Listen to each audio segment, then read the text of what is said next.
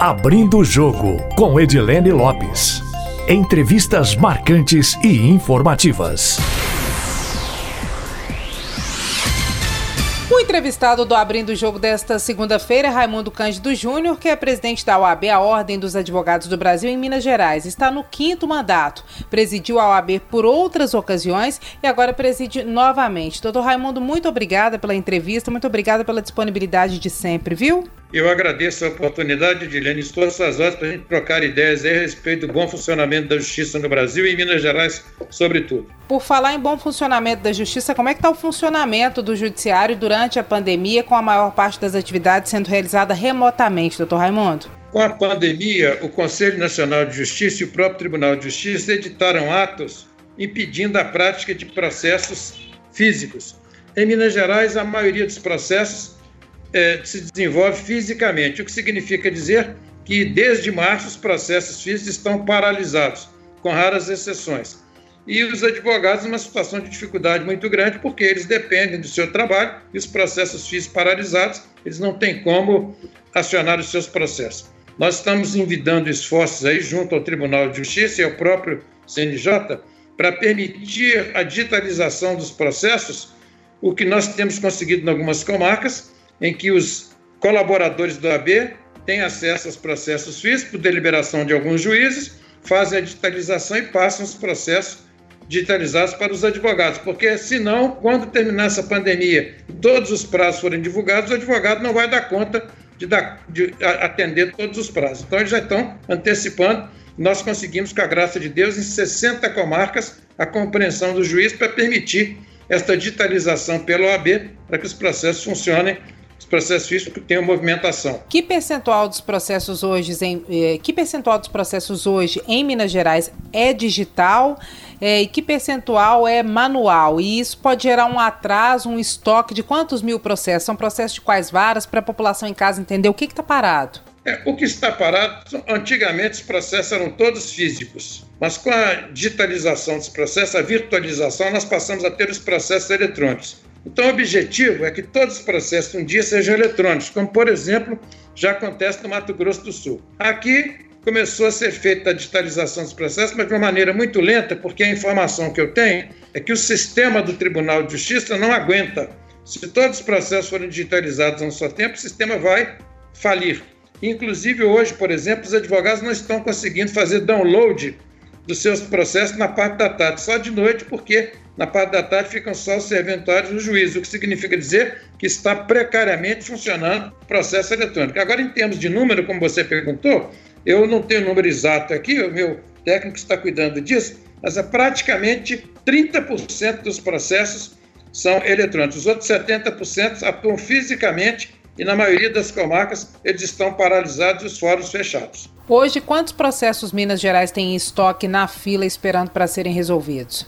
De forma geral. Eu não vou te dar um número assim chutado, como se diz aí, mas é um número considerável de processos. O tribunal tem divulgado dados aí de milhões de atos sendo praticados pelo tribunal. Agora, você imagina se de fato o tribunal está praticando milhões de atos, quando terminar essa pandemia e for liberado o andamento dos processos físicos, os advogados não vão ter a menor condição de dar conta de todos esses processos físicos que estão, estarão sendo liberados. Que tipo de situação hoje, pensando em um mineiro especificamente, está parada? Situações que são urgentes não estão sendo resolvidas porque esses processos não estão andando, é, doutor Raimundo, só para a população em casa entender.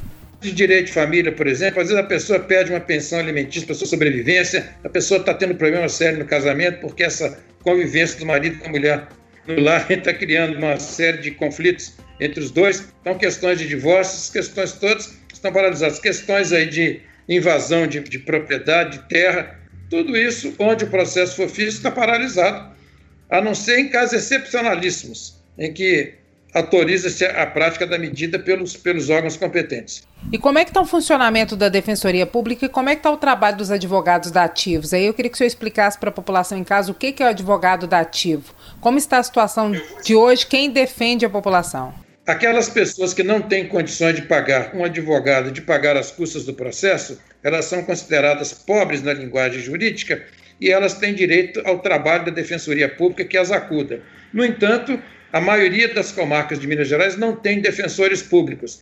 E para suprir essa lacuna, nós temos o trabalho de advogados que são indicados pelos juízes para trabalhar para os pobres, com a obrigação do Estado de remunerar esses advogados que são chamados dativos, porque são dados pelo juiz, pela justiça, para atender os carentes. E o que está acontecendo é que esses pobres, é, defendidos pelos dativos, estão criando uma situação de pobreza também para os dativos. Tem comarcas aí, por exemplo, como Pedra Azul, em que 80% do serviço é de pobreza. E os dativos que estão lá trabalhando sem receber do Estado estão ficando mais pobres que os pobres que defendem. A verdade é essa. Nós temos aí uma demanda junto ao governo do Estado para fazer esse pagamento, porque é um movimento muito justo dos advogados dativos, no sentido de paralisar suas ações até que haja devida remuneração, porque já não estão ganhando nada, como é que eles vão sobreviver? E se acontecer isso, eu te digo, Edilene, se os advogados dativos paralisarem o seu serviço, a Justiça de Minas Gerais, em 60% dos processos, vai ficar paralisado. Onde há o trabalho dos dativos, não vai funcionar. Isso em processos penais, processos aí de carentes na área de direito de família. São quantos advogados dativos hoje em Minas Gerais? Mais ou menos. Isso varia de comarca para comarca, tá certo? Varia de comarca para comarca. Então, tem comarcas que têm mais advogados dativos, tem comarcas que têm menos. Isso varia muito, é um número considerável. Mas essa demanda foi passada para o governo do Estado e o governo do Estado está tentando equacioná-la para resolver esse problema desse pagamento. Porque é constitucional. Está na Constituição que o Estado é que deve prover assistência dos carentes. E eles não estão recebendo há quanto tempo, doutor Raimundo? Olha, tem gente que está recebendo há 5, 6 anos sem receber nada. Eles estão assim, à beira do caos.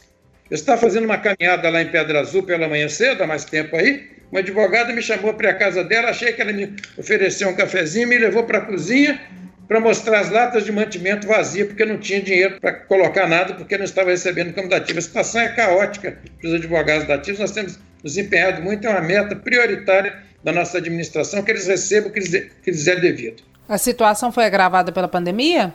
Foi agravada porque eles não estão recebendo nada de lugar nenhum a situação está muito grave, sabe? Muito grave. E o que, que a OAB tem feito para socorrer a categoria? Tem algum investimento em é, digitalização? A ordem estava muito endividada, nós conseguimos pagar as contas, uma administração financeiramente muito austera, um trabalho de formiguinha, enquanto algumas cigarras ficam cantando aí é, coisas indevidas, nós silenciosamente conseguimos zerar a nossa dívida aqui e com os recursos é, arrecadados, nós estamos dando assistência aos advogados carentes através da nossa caixa de assistência. Nós temos uma administração muito harmônica da Ordem com a Caixa, presidida pelo doutor Luiz Cláudio Chaves, que vem fazendo um belo trabalho. Nós estamos cuidando aí de dar assistência para esses advogados, às vezes até cestas básicas aí, para poder acudir nessas necessidades. E estamos também, Edilene, já nos adiantando nesse tempo de pandemia, organizando salas virtuais em todas as comarcas do Estado. Nós vamos implantar salas virtuais para que os advogados que não têm os recursos necessários possam, nestas salas, participar de audiências virtuais, julgamentos virtuais, e isso vai ser um, um grande ganho para a categoria que a gente espera que se concretize em pouco tempo. E esse investimento é de que monta da UAB nessa, para que haja o trabalho virtual? Olha, nós estamos aí disponibilizando cerca de 20 milhões de reais para acudir os advogados nesse momento, em todas as subseções. Agora, doutor Raimundo, por falar em acúmulo de processos, como é que está a articulação para a construção do TRF6, o Tribunal Regional Federal, aqui em Minas Gerais. Eu queria que o senhor dissesse os processos federais de Minas Gerais hoje são julgados onde, eles representam que percentual desse tribunal onde eles são julgados, qual que é o status da, é, do processo de definição para um TRF aqui? Por que, que não saiu ainda? Qual que é o problema? Eu vou explicar. Os processos federais que são julgados em Minas Gerais pelos juízes federais em grau de recurso, são julgados pelo Tribunal Regional Federal da Primeira Região, sediado em Brasília. O movimento desse primeiro tribunal em Brasília, ele, de Minas Gerais, congrega mais de quase 40% dos processos desse tribunal, vem de Minas Gerais. Então, esse tribunal está altamente assoberbado. Eu mesmo tenho um caso de uma cliente minha que não viu o resultado da sua demanda, porque tem mais de 40 anos que o processo está correndo. Ela já morreu, agora os herdeiros é que estão esperando o resultado de uma simples ação de despejo contra a Caixa Econômica Federal. Algo vergonhoso. Eu agora recebi semana passada, de Juiz de Fora também, o caso de um casal, a mulher até morreu, não aguentou esperar, o marido estava com quase 90 anos e tem desde 88 esse processo arrastando no Tribunal Federal. Então, por iniciativa do ministro João Otávio de Noronha, que é mineiro, o atual presidente do Superior Tribunal de Justiça, ele mandou o projeto, que é iniciativa do Judiciário, ele mandou o projeto, fê-lo aprovar no Tribunal, é, no Superior Tribunal de Justiça, mandou o projeto para o Congresso e está no Congresso para ser votado, para ser definida a aprovação. Nós estamos aí nos empenhando com os parlamentares brasileiros, sobretudo os parlamentares mineiros, para que reconheçam essa necessidade. E há aquela conversa de que não há dinheiro para tribunal. Só que esse tribunal, num projeto muito bem elaborado pelo ministro Otávio, não vai ter despesa nenhuma, porque eles estão aproveitando aí é, espaços ociosos e, e, e, vagas, cargos ociosos para poder preencher. Então não vai ter ônus nenhum para o Poder Executivo com relação à implantação desse tribunal. E é a aproximação da justiça do povo. A justiça tem que ser a, a, aberta ao povo. E na área federal isso não está acontecendo, porque os processos eles acabam se transformando em, em ossos num cemitério lá no tribunal em Brasília.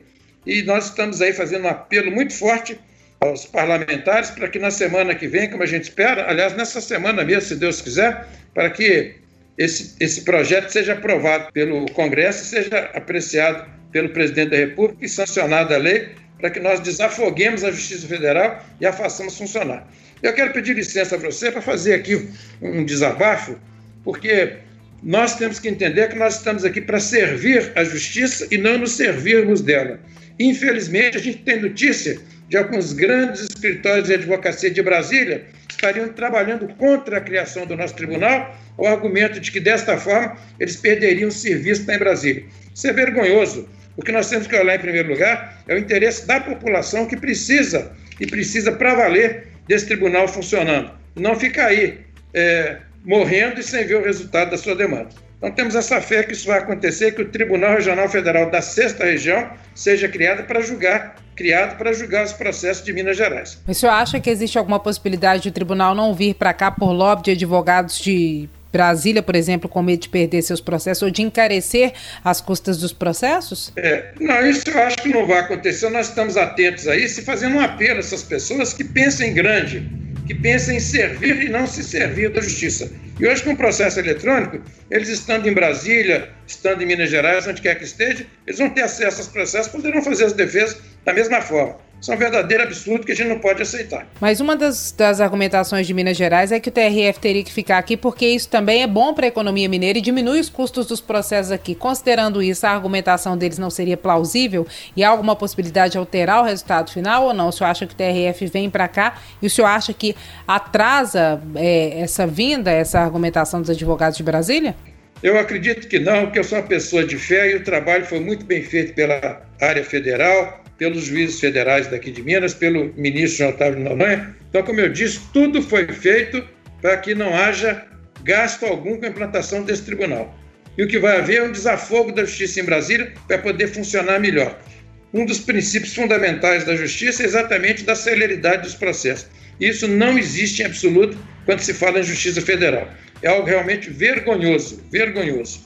Então, nós temos uma fé muito grande, a gente tem muita fé e acredita na honestidade desses advogados, na seriedade dos parlamentares, sobretudo para que o tribunal aqui seja instalado. O deputado Fábio Ramalho tem feito um trabalho muito forte de liderança lá na Câmara, os senadores de Minas Gerais, os três, estão fazendo um trabalho também muito forte, já deram o seu testemunho aqui com relação a aprovação desse tribunal, a gente tem muita fé que ele vai se implantar aqui. O senhor acredita que essa votação ocorre até, até quando? Até o fim dessa semana eu acredito que ocorra, se Deus quiser. E a instalação, o senhor acredita que ocorra quando? Já está tudo preparado para isso instalar, não vai demorar muito não. Já está tudo pronto para instalar. É criar, rapidamente vai ser instalado. Até o fim desse ano ele estaria instalado ele sendo criado agora. E quais são os principais benefícios para Minas Gerais? Já que o senhor falou um pouco do percentual dos processos, que é o percentual que representa Minas Gerais, queria que o senhor falasse de novo qual que é o percentual, qual que é o número de processos em Minas Gerais e por que, que isso é importante para Minas? O percentual é cerca de 40% dos processos que estão nesse tribunal são de Minas Gerais. E a criação do tribunal aqui vai fazer com que o processo, eu já disse, seja acelerado, ou seja, as pessoas não têm que ir para Brasília, contratar advogado em Brasília para poder acompanhar seu processo lá. Tudo vai se resolver aqui muito mais próximo.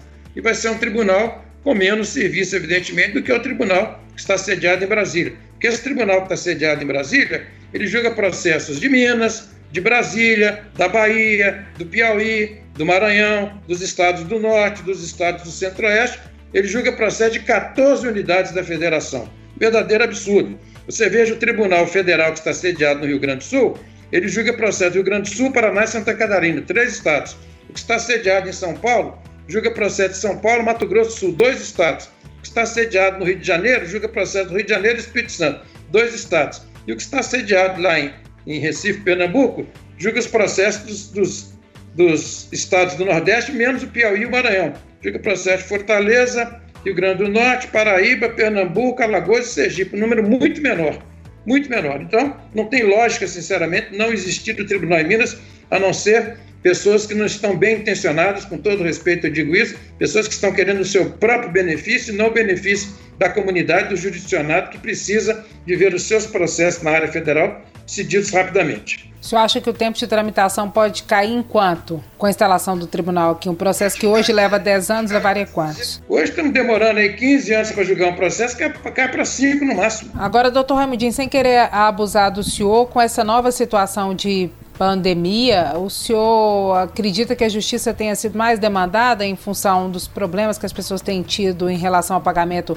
é, do auxílio emergencial? Isso também tem gerado demandas judiciais? E é significativo? Sim, mas o número eu acho que vai ser maior quando a pandemia passar, porque as pessoas ainda estão aí sem avaliar por inteiro quais são seus prejuízos. Então, quando a pandemia passar, nós teremos muito problema. Por exemplo, a questão dos aluguéis, quem pagou deixou de pagar, a questão das mensalidades escolares, quem pagou deixou de pagar. Então, isso aí eu acho que vai eclodir em muitas demandas na justiça. Eu mesmo já tive um caso no meu escritório em que eu advoguei para estudantes de medicina lá de Paracatu e estamos conseguindo aí uma liminar para que eles não sejam obrigados a fazer os pagamentos, porque eles não têm condições, mesmo porque não estão recebendo as aulas. O curso de medicina é um curso que exige a aula presencial, não é verdade? Então, eu acho que vai aumentar o número de demandas quando terminar a pandemia. Mas, por hora, como você colocou, esse auxílio emergencial, que eles estão tendo essa dificuldade, eles vão ter acesso à justiça. A justiça está sendo mais, vamos dizer assim, compreensiva com esta causa. O senhor acha que no pós-pandemia vai haver um aprimoramento da legislação brasileira, já que pensando em contratos, por exemplo, ou contratos de aluguel, ou contratos de é, escolares, por exemplo, não havia previsão de uma situação como essa e houve um, ficou um vazio legal para se tratar dessas questões. Você acha que isso deve ser tratado depois da pandemia? Vai gerar novas leis ou alteração de leis atuais, prevendo momentos atípicos como a pandemia, por exemplo? É, eu, eu não vejo necessidade disso, porque a nossa lei já diz que quando os fatos acontecem em momento aí de força maior ou caso fortuito, coisas imprevisíveis como esta pandemia do coronavírus. Então, neste caso, já a solução, e a principal solução, Edilene, é exatamente a solução negociada. A nossa legislação estimula muito o acordo e entendimento entre as partes, a conciliação, a mediação, porque é a melhor solução. Porque a justiça é morosa. Se você faz um acordo, costuma se dizer, é preferível um mau acordo com uma boa demanda. Porque se tem uma boa demanda, não vê o resultado dela.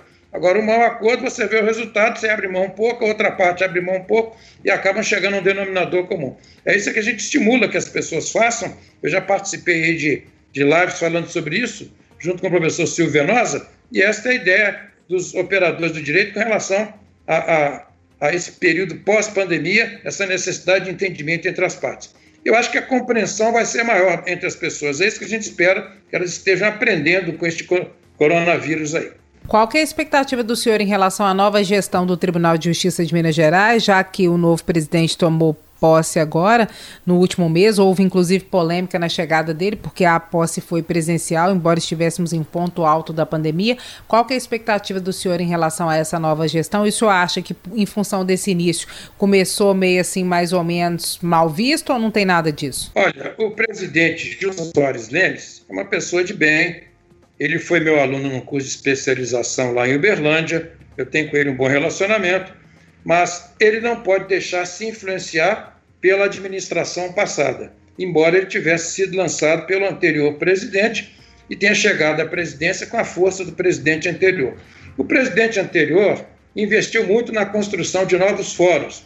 Ele construiu mais de 40 fóruns em Minas Gerais e lançou pedra fundamental de outros tantos fóruns aí. Agora, a pergunta que se coloca é a seguinte: qual que é a tendência do processo? A tendência do processo é exatamente o processo eletrônico. E quando nós falamos de processo eletrônico, significa dizer que não precisa de prédio grande de fora, não precisa de nada disso, porque tudo vai acontecer no computador. Então, o que o tribunal deveria ter feito, infelizmente não fez na administração passada, foi investir na preparação dos atuais fóruns para enfrentar essa pandemia. Por exemplo, poderiam ter colocado painéis de acrílico para proteger os servidores do público, poderiam colocar álcool gel, poderiam colocar máscaras, nada disso foi feito. E o que, que está acontecendo? Como a gente disse ainda há pouco, o que acontece é que o sistema de informatização do tribunal não está aguentando. Nós temos um representante que participa lá do, do, do grupo que cuida da administração desse processo eletrônico. Ele disse: olha, nada foi feito e o sistema não aguenta. Se todos os processos agora forem virtualizados, o sistema não vai suportá-los. Então, esse é, é o grande problema. Então, o presidente disso tem que se desvencilhar dessas amarras da administração passada e realmente não ficou bem para ele aquela posse no Palácio das Artes. Agora, por exemplo, ele está sendo criticado porque ele deu uma decisão, suspendendo uma decisão de um juiz aí que liberou os bares, e o pessoal perguntando, mas os bares não podem, mas o Palácio das Artes para receber a posse pode? Nós vimos a posse do Tribunal Superior Eleitoral, foi feita virtualmente sem nenhum problema. E assim tem acontecido. O presidente do Tribunal de Justiça Militar aqui cancelou a sua posse porque não tinha condições. Então não havia necessidade. Eu fui, inclusive, com a questão institucional de representante da classe, contra, inclusive, os interesses da minha família. vou dizer mais: havia um grupo de advogados que eu tentei controlar e conseguir, que queria fazer um movimento na porta do Palácio das Artes contra aquilo, porque a posse pode, pode acontecer naquele ambiente, mas os processos físicos não podem funcionar porque não poderia haver contato dos juízes dos serventuários com os advogados. Quer dizer, isso é um contrassenso realmente. Não ficou bem para ele. Mas eu acho que ele é um, uma pessoa de bem, como eu já disse, acho que vai fazer uma boa administração. Só lamento, só lamento que ele não esteja querendo diálogo com Bíblia. Pra você ter uma ideia, as nossas jornalistas, quando vão lá para fazer a cobertura, são barradas, uma coisa lamentável no Tribunal de Justiça.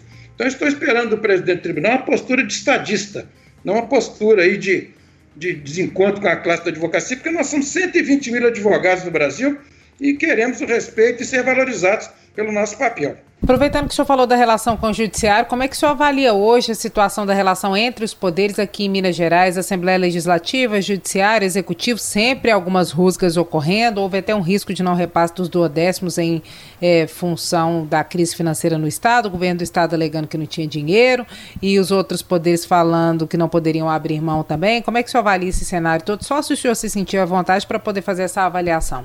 Eu faço avaliação sem nenhum problema. Eu acho que todos os representantes dos poderes executivo, legislativo e judiciário têm que agir como estadistas. Eles estão lá representando um poder que é a emanação do povo. Então, eles têm que agir sempre em benefício do povo, sem pensar nos seus próprios interesses. Então, eu torço para que haja um bom entrosamento entre os poderes. No discurso de posse lá foi falado a respeito desse bom entrosamento. Agora, que não seja um bom entrosamento assim por conta de interesse. Eu vou te tratar bem porque você vai me tratar bem. Não deve ser assim. Deve ser realmente um, tratamento em prol do bem-estar da sociedade. É isso que a gente espera que aconteça e também em relação ao relacionamento do Tribunal de Justiça com a AB. Porque o nosso relacionamento, nós, não fui eu que falei isso, não, foi o povo brasileiro que escreveu na Constituição, no artigo 133, que o advogado é indispensável à administração da justiça. O CNJ, que é o Conselho Nacional de Justiça, ele tem determinado nas suas decisões que o tribunal organize, se organize com relação à pandemia, ouvindo a OAB. E, no entanto, nós não estamos sendo ouvidos, estamos insistindo para que tal aconteça, sequer estamos sendo recebidos pelo presidente, mas não tem problema. Tudo vai passar, vai chegar nos seus devidos lugares, porque nós somos pessoas de fé e esperamos que as pessoas entendam que constitucionalmente a advocacia merece todo o respeito do judiciário. Falando um pouquinho sobre a escolha do último desembargador, houve uma polêmica danada, porque houve a informação de bastidores que teria havido uma interferência da presidência da República, que teria ligado para o governo do Estado e a favor de um dos, dos integrantes da lista tríplice, que primeiro é uma lista sextupla, é, qual que é a avaliação que o senhor faz do cumprimento do quinto nos últimos anos? Tem sido menos político ou político demais, ou esse critério é muito ruim, ou favorece a intervenção política mais do que é, deveria? Como que o senhor avalia de forma geral, sem ser esse caso em específico, já que sempre gera alguma polêmica? Com relação à participação nos tribunais de um quinto de representantes da advocacia e do Ministério Público, eu entendo que da parte do Ministério Público e da parte da OAB também, as listas sextuplas, com seis nomes, têm sido feitas com todo o critério, sem injunções de natureza política. Agora, essas listas vão para o Tribunal de Justiça para que sejam transformadas em tríplices. E aí realmente houve muito comentário a respeito do que foi ventilado para apoiar um ou outro candidato. Se apoia esse candidato, é, é, nós não vamos, se apoiar esse candidato, nós vamos ter o apoio do governo do Estado. Quer dizer, as coisas dessa natureza, eu não posso acreditar nisso, sinceramente. E depois a escolha é do governador. Eu acho que é uma maneira muito fácil de resolver isso. A ordem faz a lista, o mais votado da lista da ordem deve ser indicado, está resolvido o problema. Nós vamos inviabilizar essas injunções políticas que, infelizmente, tem havido. Isso prejudica a autenticidade da escolha, que acaba se enveredando por um caminho político. É altamente perigoso, porque nem sempre é de interesse do melhor do melhor magistrado ingressar no tribunal. Beleza. Para terminar a nossa entrevista, doutor Raimundo, a gente tem sempre um bate-bola no finalzinho. Eu faço uma pergunta rápida, o senhor responde mais curtinho também, pode ser? Como o ataque do Cruzeiro? pode ser sim. Tipo, mundo pós-pandemia. Um novo mundo. É um novo normal, como se diz. Nunca o mundo vai ser como antes. Sobretudo se as pessoas tiverem consciência das mudanças que estão acontecendo. Principal mudança? Principal mudança tem que ser de caráter das pessoas. Querer o bem das pessoas, o amor em primeiro lugar, a lei de Deus. Amar a Deus sobre todas as coisas e ao próximo como a nós mesmos. Futuro do Brasil no momento tão polarizado. O Brasil tem tudo para crescer. Nas maiores potências do mundo está no caminho certo na minha avaliação. Muitos privilégios ou na avaliação do senhor está na medida? Infelizmente, no Brasil nós temos muitos privilégios, mas os privilégios devagarinho vão acabando. Aí o pessoal vai se conscientizando, essas redes sociais ajudam muito nesse sentido de denunciar para que sejam abolidos esses privilégios. Doutor Raimundinho, muito obrigada pela entrevista, viu? Como sempre, eu estava com saudade do senhor. Eu muito agradeço, a saudade é recíproca e a gente se vê por aí quando a pandemia permitir, né, Edilene? Um grande abraço para você pelo seu trabalho. E eu vou mandar um abraço aqui para minha colaboradora do lar lá, que é a Sirleide, que ela sempre pede para mandar um abraço para ela. Fica um abraço para Sirleide. Ô, oh, que satisfação. Um abração meu para Sirleide também, para todo mundo que acompanha a gente aqui no Abrindo o Jogo e na Itatiaia. Um abraço para o senhor também, viu, doutor Raimundo? Um abraço forte, virtualmente, por enquanto. Por enquanto, vai passar. Nosso agradecimento também aos nossos ouvintes que acompanham o podcast Abrindo o Jogo. Quem quiser enviar sugestões pode fazê-lo pelo e-mail edilenelopes.com.br ou também pelo meu Instagram, arroba repórter Edilene Lopes. Uma ótima semana para vocês. Abrindo o Jogo com Edilene Lopes. Entrevistas marcantes e informativas.